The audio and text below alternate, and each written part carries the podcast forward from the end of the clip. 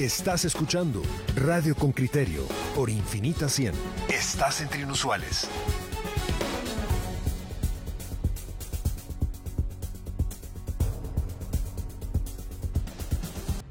Ya llegó, ya llegó a nuestra primera invitada de este día. Se trata de la doctora Liseta Aguilar. Ella trabaja en el área de otorrinolaringología y forma parte de la junta directiva del Hospital San Juan de Dios, ese hospital en donde los profesionales de salud han salido a emitir una serie de recomendaciones para el gobierno de Guatemala y contener esta ola de COVID. Doctora Liseta Aguilar, muchas gracias por acompañarnos. Bienvenida Con Criterio. Buenos días, mucho gusto. Muchas gracias. Arranquemos, doctora, por favor, con, con esas recomendaciones que ustedes le han planteado a Alejandro Yamatei para contener esta ola de COVID-19, la variante Delta en Guatemala. Buenos días. Pues mire, nosotros observamos lo que pasa en el país, las aglomeraciones y, y analizamos qué se puede hacer, ¿verdad? Porque el, eh, en realidad no se está haciendo nada. Los buses van llenos, los restaurantes están llenos, la gente no usa la mascarilla, las vacunas no no no no han cumplido su su número que debería ser, a la velocidad que debería de ser y toda esta falta de prevención hace que la gente se enferme y nos ha llenado los hospitales de una manera que nosotros ya no podemos contener, ya no podemos atender a toda esta gente. Entonces, eh, nosotros vimos con, vemos que cada vez abrimos, que, eh, se solicita que se abra una nueva, un nuevo lugar para atender más pacientes con COVID, ¿verdad? Pero en esto nosotros vemos a nuestros pacientes de, de las diferentes especialidades que les tenemos que dejar sin atención. Eh, eh, doctora, yo, yo veo dos, dos, como dos, dos vías paralelas o dos carriles de una misma vía paralelo que en ocasiones se mezclan. Por ejemplo, eh, las vacunas es un problema del gobierno, ineficiencia, ineficacia en la compra y adquisición o en el programa de vacunación. Pero luego que los buses van llenos es que la gente se suba al bus.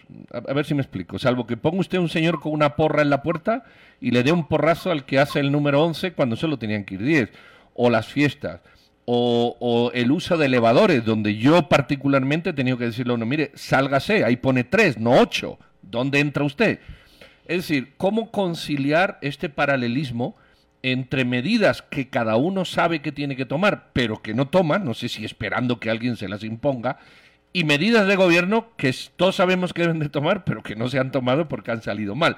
Eh, ¿Cómo conciliar esas dos responsabilidades, digamos así? Bueno, esta responsabilidad, pues es de, de, para nosotros es de gobierno. La irresponsabilidad es en el ser humano. El ser humano es, eh, desordenado, irresponsable, desconsiderado y poco solidario, porque es egoísta, ¿verdad? Pero entonces hay otros que sí nos cuidamos, que sí nos, eh, nos ¿cómo se llama? Tratamos de hacer las cosas bien y ahí es donde el, gobierno o el que lleva el poder tiene que protegernos.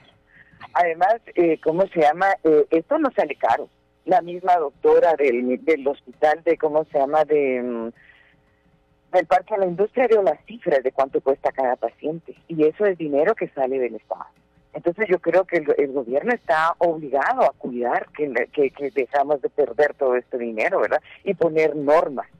Porque esto, digamos, lo que vemos, y sí, los buses van llenos, pero ¿por qué? Porque la gente tiene que ir a trabajar, porque no crea que la gente va porque le da la gana muy contenta, y eso ha sido siempre, ¿verdad? Que tenemos accidentes todos los días y gente que se muere, pero como solo son uno o dos, y lastimosamente a los periodistas parece que todos les gustan los números altos, no sale, ¿verdad? Pero todos los días se caen dos o tres personas de los buses porque van llenos y quedan mal, ¿verdad? O se mueren o quedan como una carga social para toda la vida porque ya no pueden trabajar. Y esto es porque tienen que ir a trabajar. La gente no está saliendo también solo porque quiere ir a pasear. Entonces no ha habido una conciliación ni dentro de la gente, ni dentro del CACIS, ni dentro del gobierno para tratar de prevenir algo que le sale caro a todos. Porque también, si la gente se enferma en una fábrica, se enferman cinco, cinco no llegan a trabajar y esos cinco enfermaron a otros 30, ¿verdad? Y entonces eso, eso también va en detrimento de la economía. Nosotros lo que vemos es que hay una falta del análisis de que las medidas también son a favor de la economía, porque al enfermarse la gente, la, eh, la, las cosas quedan mal. Sí, eh, tengo que subir rápido, pues no, usted no sube, aquí hay una ley y se tiene que hacer cumplir la ley. Sí, doctora, yo estoy de acuerdo. ¿Qué tal? Le saludo a Marielos Chan. Eh, aquí estoy en, en sustitución de Juan Luis. Yo estoy de acuerdo con usted y lo, estábamos platicando hoy en la mañana sobre la incapacidad que tuvo el gobierno en sustituir los o ampliar las opciones de transporte público para precisamente evitar esto, ¿verdad? El regreso a la cotidianidad, el regreso al trabajo para evitar que se llenaran los transportes públicos. No hemos visto el, regreso de los, buses rojos, entonces estamos teniendo el Transmetro trabajando a full, eh, los carros privados, las motocicletas. Entonces es, es complicado. ¿Qué, qué, qué, pero ya hablando de lo que podríamos hacer ahora, ¿qué deberíamos esperar nosotros ciudadanos eh, por parte del gobierno para que estas medidas cambien, verdad? Porque no es, o sea, seguimos cerrando o seguimos limitando eh, las horas de trabajo, las horas de, salida, pero no ha habido ninguna política pública por parte del gobierno para sustituir eso o para precisamente lo que decía Pedro al inicio, adaptarnos a esta nueva cotidianidad que es la pandemia, ¿verdad?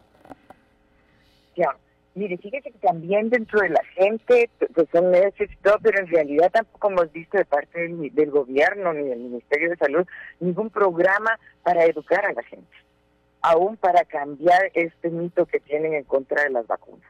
Mm. Entonces, eh, desde el principio, digamos, los, los infectólogos se fueron a ofrecer para colaborar y digamos yo oigo a la doctora Iris Casali que es maravillosa verdad cuando ella habla cuando ella explica es contundente es muy muy agradable escucharla se le entiende eh, y, diferentes periodistas la, la llaman y ella ella siempre va para tratar de educar a la gente y tratar de lograr mejoras eh, esto no lo hemos visto de parte del gobierno, o sea, no ha habido un plan de educación tampoco para que la gente comprenda qué es lo que está pasando.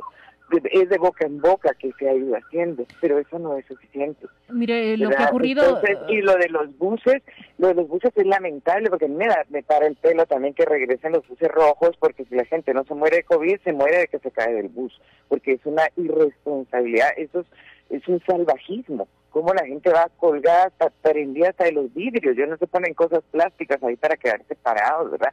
Entonces es una es un es una falta de cuidado del gobierno, tanto municipal como del gobierno central, por la vida de los seres de, de los guatemaltecos.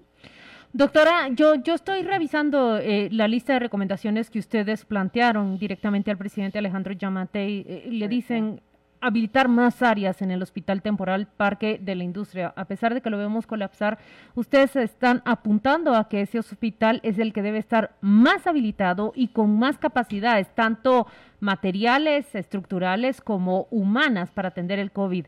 Aprobar de inmediato nuevas plazas de profesionales para atender afecta a población directamente afectada por este virus. También piden más plazas para médicos, profesionales de la salud que atienda otras enfermedades. Y ustedes dicen, no queremos que el Hospital San Juan de Dios se convierta en un hospital COVID-19. Fuerte eh, eh, ese punto, fuerte eh, esa oración que le han lanzado al presidente. No queremos que el Hospital San Juan de Dios se convierta en un hospital COVID-19. ¿Cuál es la situación del Hospital San Juan de Dios esta mañana? Yo creo que esa, esa, esa exigencia también le darían los pacientes con problemas cardiópatas, con problemas reumatológicos, con problemas otorrinolaringológicos que, o, y todas las demás especies de trauma, ¿verdad? Que no están siendo atendidos porque el hospital está convirtiéndose en un hospital COVID. Entonces no es solo nuestro llamado, sino también yo creo que también de los pacientes que no tienen atención porque esto se está volviendo en COVID. Nosotros vemos, nosotros esto es lo que vemos analizado desde, desde nuestra visión, pero nosotros consideramos que en el que en el en el ministerio hay epidemiólogos, hay infectólogos, los epidemiólogos, gente que tienen que trazar y hacer un camino. Nosotros lo, lo decimos ahorita, pero digamos, en, eh, se necesita más gente se necesitan más médicos, más enfermeras, y cuando vemos las convocatorias, les piden tantos papeles y tantas cosas que la gente no las junta rápido, les cuesta. y, no las quieren juntar. Ya, eso ya se vuelve una traba. Y después cuando los entran a trabajar no les pagan a tiempo. Y después si dicen algo los despiden. Y, tienen unos contratos cada tres meses o cada seis meses, ahorita no estoy segura cada cuánto están, pero al principio eran cada tres meses. Y cada tres meses tenían que volver a juntar toda esa papelería. Entonces estos trámites engorrosos y la mala paga, eh, el, el, es, un, es un trabajo peligroso, ¿verdad? Ellos están poniendo en riesgo su vida. Entonces ya la gente no se quiere contratar.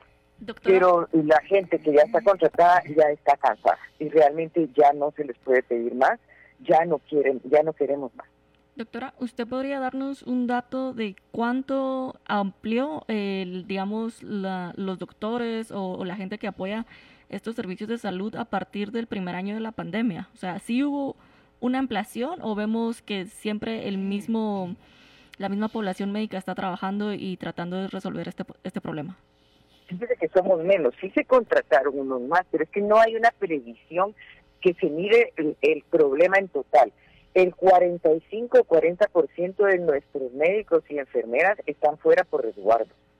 Yo misma tengo 61 años y tengo como comorbilidades, ¿verdad? Entonces yo podría estar fuera.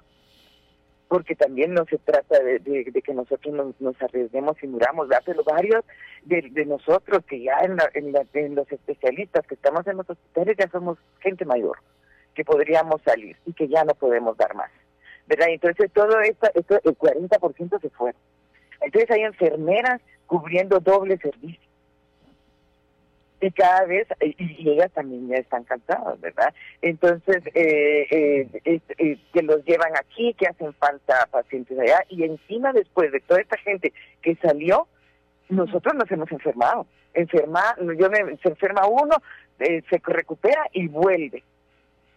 Entonces eso también disminuye y eso, eso, eso no sé si, si el gobierno lo ha tomado en cuenta, ¿verdad? Entonces la cantidad de plazas que se han abierto no son las suficientes a, todos los riesgos que hay, pero todos estos riesgos son medidos, pues para eso hay ciencia, eso es científico, para eso hay ciencia para eso tiene que haber gente en el ministerio que lo esté calculando y no se ha cubierto. Entonces, esas faltas de visión son las que nosotros vemos que, y digamos, esta ola que viene ahorita, todo esto se los estuvimos diciendo, no cerraron, no se previó, esto siguió como que la vida, la vida loca, y ahorita tener, lamentablemente lo que dijimos se cumplió. Pero entonces si el ministerio ya tendría que haber, si nosotros lo sabíamos, ¿cómo no lo iban a saber ellos que todo esto venía? Lo que pasa, doctora, que... tener algo planificado. Es que no, no, no, eh, eh, eh, se le paga, estamos pagando bastante dinero por, por, por, por un gobierno, ¿verdad? Por, por ministerios y todo, que tienen que tener esa visión. Completamente. yo comparto sustancialmente sus quejas, pero, pero esto es una pandemia en el mundo. Lo que usted ha dicho ha pasado en todo el mundo, ha pasado en Alemania, ha pasado en Austria, no es específico de aquí. En algunos sitios ha pasado peor, como aquí, pero, pero yo veo que sigue habiendo ese, ese contraste duro entre el sentimiento científico y la realidad. Cuando aquí se ha cerrado, un montón de ciudadanos han salido a decir que no, que no, que tienen que vivir. Porque el, gobierno lo ha hecho mal, pero no ha dejado nunca de pagar a sus funcionarios públicos. La iniciativa a los médicos sí, a los médicos los han dejado de pagar. Bueno, que yo sepa. Y a las enfermeras también. más bien lo que van es a cobrar tarde, pero no les han dejado de pagar. Es decir, no ha pues habido... Algunos, se han algunos han muerto sin paga. Bueno, bien. yo no eh, sé si usted puede vivir seis meses sin que le paguen. No, no, yo no. Es que ese es el gran problema que ocurre, que los ciudadanos que trabajan fuera de la administración pública tienen que vivir y tienen que trabajar. No, no, yo estoy hablando de los de la administración pública. Yo estoy hablando de mis colegas que pasaron seis meses sin que les paguen. Bueno, yo lo sé, y yo le estoy hablando de los que están fuera de la administración pública. El gobierno que yo sepa no ha recortado un centavo a ningún funcionario público. Otra cosa es que el dinero llegue tarde. Eso sí puede ser cierto, pero no ha recortado un centavo, mientras los restaurantes, por ejemplo, han, han quebrado. Entonces, e, esa conciliación entre los científicos que piden normas que se pueden prever y una realidad que hace que la gente tenga que vivir, ¿cómo conciliarla? Porque siempre va a generar críticas. Pues yo lo quisiera conciliar que le preguntara a todos los muertos y a las familias que se han quedado sin el sustento, porque la, la gente ha muerto, sus, sus parientes, sus sustentadores han muerto por la falta de previsión. Eso no es solo aquí, es en todo el mundo, pero eso le digo, el ser humano es egoísta, ¿verdad? Y, y, y, no, y no ve, porque también la economía se arruina por la gente se enferma. Cuando toda la gente se, se enferma, ahorita un montón de cosas quiebran porque la gente no tiene dinero, porque eh, pues se han muerto sus proveedores, ¿verdad? O se han acabado todo su dinero pagando por la enfermedad. Entonces, eh, esto es de medir, cada quien egoístamente se lo piensa en su parra, porque lo que estamos estudiando aquí es que no haya tanta parranda. Doctora, ¿y ustedes han estudiado esa relación? Eh, cuando están con los pacientes de COVID-19, ¿se ha podido detectar cuál es la fuente del contagio? Mm, ¿Están los colectivos a través de fábricas, espacios de trabajo o están los que usted dijo literalmente, mm, la parranda? ¿Cuál es esa relación, doctora? ¿Lo han evaluado? Fíjese que no, porque pues, pues como le digo, yo soy otorrinolaringóloga, mis pacientes, mis colegas son cardiólogos, nosotros no, no, no estamos tanto en esa investigación y no estamos saliendo tampoco, nosotros vemos nuestros pocos pacientes, pero sí vemos muchos que se han contaminado en el trabajo, ¿verdad? En el transporte público supuestamente ya están en el trabajo contaminan a otros, pero la mayoría de estos sospechamos de que es alguien que, que, que sale a la parranda que llega a contaminar a los demás. ¿Verdad? Entonces, eh, el análisis lo debería estar haciendo el gobierno, porque nosotros no, yo, yo sí, yo salgo del hospital y me voy a mi casa. Porque no no voy a estarme poniendo a estudiar algo que por lo que no nadie me va a agradecer, nadie me va a hacer caso y no me van a pagar, ¿verdad? Entonces, sí, eso es lo que me estaba haciendo la mayoría. Pero eh, aquí también es el sentido común, ¿verdad? De, de, pensar de qué es lo que está pasando. Ya, eh, eso es lo que vemos.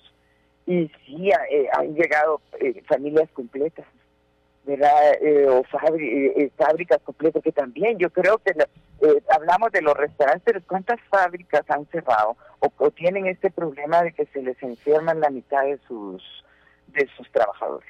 Sí, yo creo que... Eso también es un problema, ¿verdad? Y es un problema de falta de producción. Doctora, yo creo que, que lo que usted nos está diciendo es, si un Estado fuese lo suficientemente capaz, si tuviese la capacidad de poder planificar y prever, esto no debería estar pasando hoy, un, un, año y medio después de que iniciamos la pandemia, ¿verdad? No han habido aumentos en el servicio de salud con, con mejores o más médicos o, con más equipo. No hay suficientes hospitales COVID. Si vamos a dejar a todo el mundo libre y que se enferme, pues pongamos en lugares para que se recupere. Y esto no es una queja solo de nosotros. Está el video de la doctora de Zacapa, está todo lo que se han quejado los, de, los del Parque de la Industria y todos los otros hospitales. O sea, esto es algo de que estamos rebaltados. Y yo sí le quisiera contestar a Pedro, va claro que esto no se ha contenido, es una epidemia, nosotros mismos lo sabemos y estábamos preparados a dar un poco más. Pero no es posible que nosotros tengamos los problemas que tuvieron todos los países hace un año, porque nosotros entonces ya tendríamos que haber tenido esa escuela. ¿Qué se puede hacer?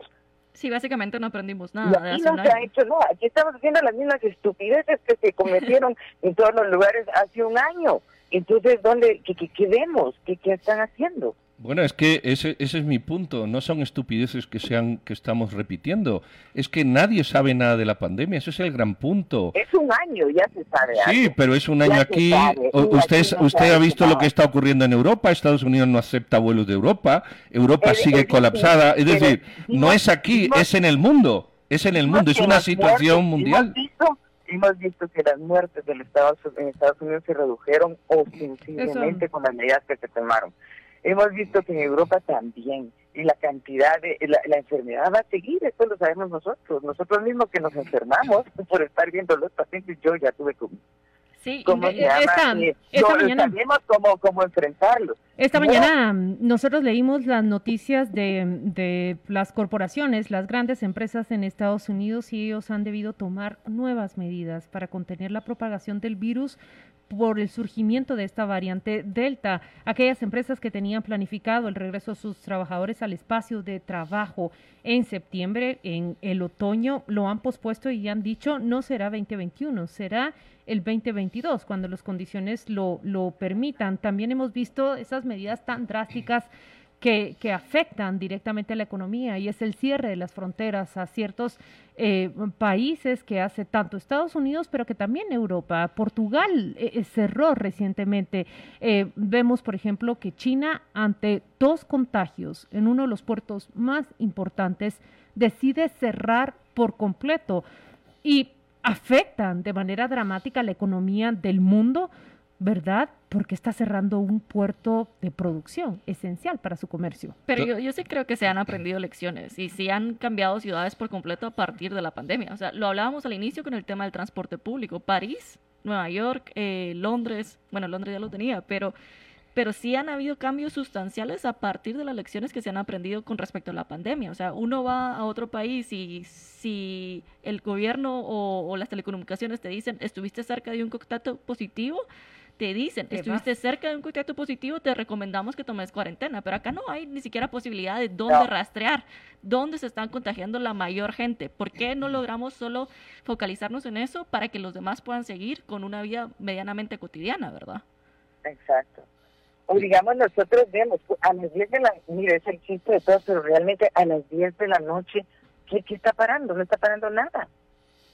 10 de la noche a 4 de la mañana. Las parrandas esas que usted dice se separan a partir de esa hora, ¿verdad? No, se va más temprano. Si la parranda empieza a las 6 de la tarde, pero bueno, yo, lo que veo, yo lo que veo, doctora, es mucha animadversión con ciertas cuestiones eh, de, de cosas que ha escapado a la comprensión mundial, que es una pandemia que ni científicos ni políticos han, han, enfrentado. Es verdad que vamos muy rezagados respecto a otro, eso es totalmente cierto pero usted ve países de primer mundo que efectivamente han reducido, pero Estados Unidos en un mes se le multiplicó la contaminación otra vez y tienen el mejor espectro de científico. Y hemos visto empresas, que no se dice también farmacéuticas, que han creado cotos de venta de vacunas en sus países o en sus demarcaciones en perjuicio de estos países que dicen ayudar, que son los pobres. Y hemos visto países como Estados Unidos que han comprado 500 millones de vacunas que les sobran, literalmente les sobran. Y vemos cómo Pfizer está ya viendo cómo vender 33.500 millones de dólares.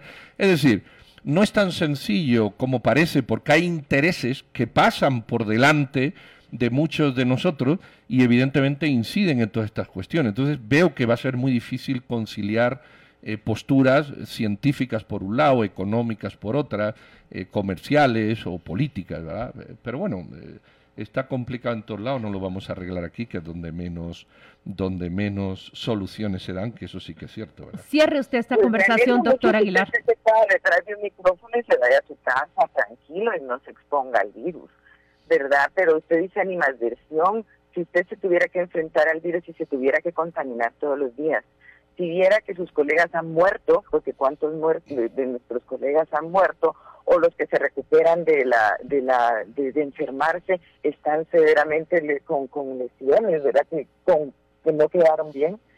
Entonces yo digo, ¿es esa mi agresión o, o es un aprecio por nuestra vida? Porque eso es lo que vemos, que nadie está tomándonos en cuenta, nadie tiene un aprecio del esfuerzo que se hace. Los jóvenes residentes ya no pueden más encima no, no pueden estudiar, no, no, no estamos mejorando su nivel porque están totalmente agotados y concentrados en algo en lo que todo el mundo eh, mira su derecho. Entonces la animadversión es de nosotros. ¿Y entonces qué es la animadversión de la gente que quiere vender, que quiere lucrar, que se compran vacunas y no vienen, que el dinero se da y lo tenemos que pagar en impuestos y no se abre ni siquiera un lugar más, que nos pagan mal o no nos pagan? Sí, el gobierno paga todo, dice usted, pero ¿cuándo? Es un joven que tiene familia, que se está llegando a arriesgar, que tiene que comprar su medicina y que no le pagan. un, triste sistema de 30 años.